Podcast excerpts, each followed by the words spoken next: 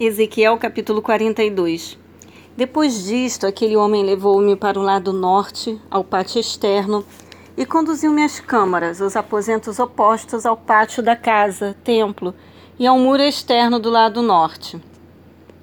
O edifício cuja porta dava para o norte media cem côvados largos de construção, isto é, cerca de 50 metros de comprimento com 25 metros de largura tanto na seção que ficava a 10 metros de distância do pátio interno, quanto na seção oposta à calçada do pátio externo, tinha uma galeria junto a outra em três andares. E diante dos aposentos havia uma passagem que dava para o pátio interior, e media 5 metros de largura e 50 metros de comprimento, e suas portas davam para o norte.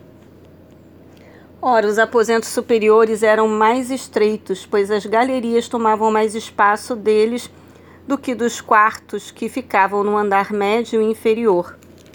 Esses quartos todos estavam dispostos em três andares e não tinham colunas como os pátios.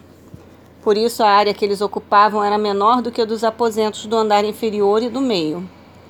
No lado de fora, em paralelo, os quartos e em frente deles, na direção do pátio, havia uma parede com 25 metros de comprimento porquanto o comprimento da fileira de salas que estavam no pátio era de 25 metros, ao passo que o da fileira que estava na frente do santuário era de 50 metros de comprimento. Os aposentos de baixo tinham entrada pelo lado oriental a leste, quando se caminha do pátio externo.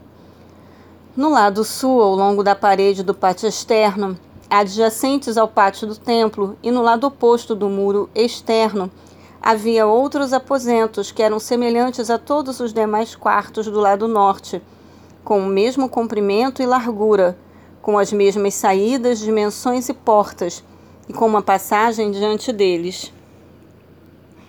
As portas do lado norte eram muito parecidas com as portas dos cômodos do lado sul. Havia uma entrada no início do corredor paralelo ao muro correspondente, que se estendia para leste e havia uma entrada para esses aposentos.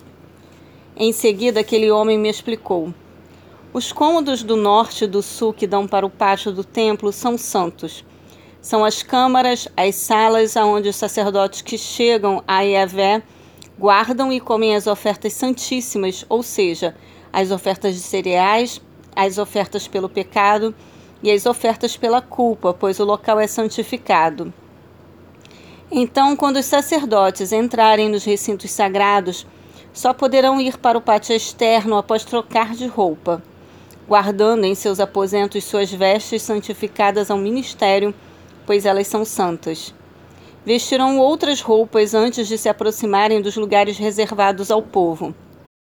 Assim, quando terminou de tirar as medidas do que havia dentro da casa, da casa do templo, Conduziu-me para fora pelo portão leste e mediu toda a área em volta. Mediu o lado leste com a cana, a vara de medir, o que totalizou 500 canas, isto é, 1.500 metros. Também tirou as medidas do lado norte e somou 1.500 metros, de acordo com a vara de medir. Mediu ainda o lado sul e também apurou 1.500 metros, isto é, 500 réguas. Depois o homem dirigiu-se para o lado ocidente, a oeste, e o mediu também. Totalizou 500 canas, isto é, 1.500 metros. E deste modo ele concluiu a medição dos quatro lados. E havia um grande muro em torno da área, com 500 varas de medição de comprimento e 500 de largura. E este muro servia para fazer separação entre o que era santo e o que não era.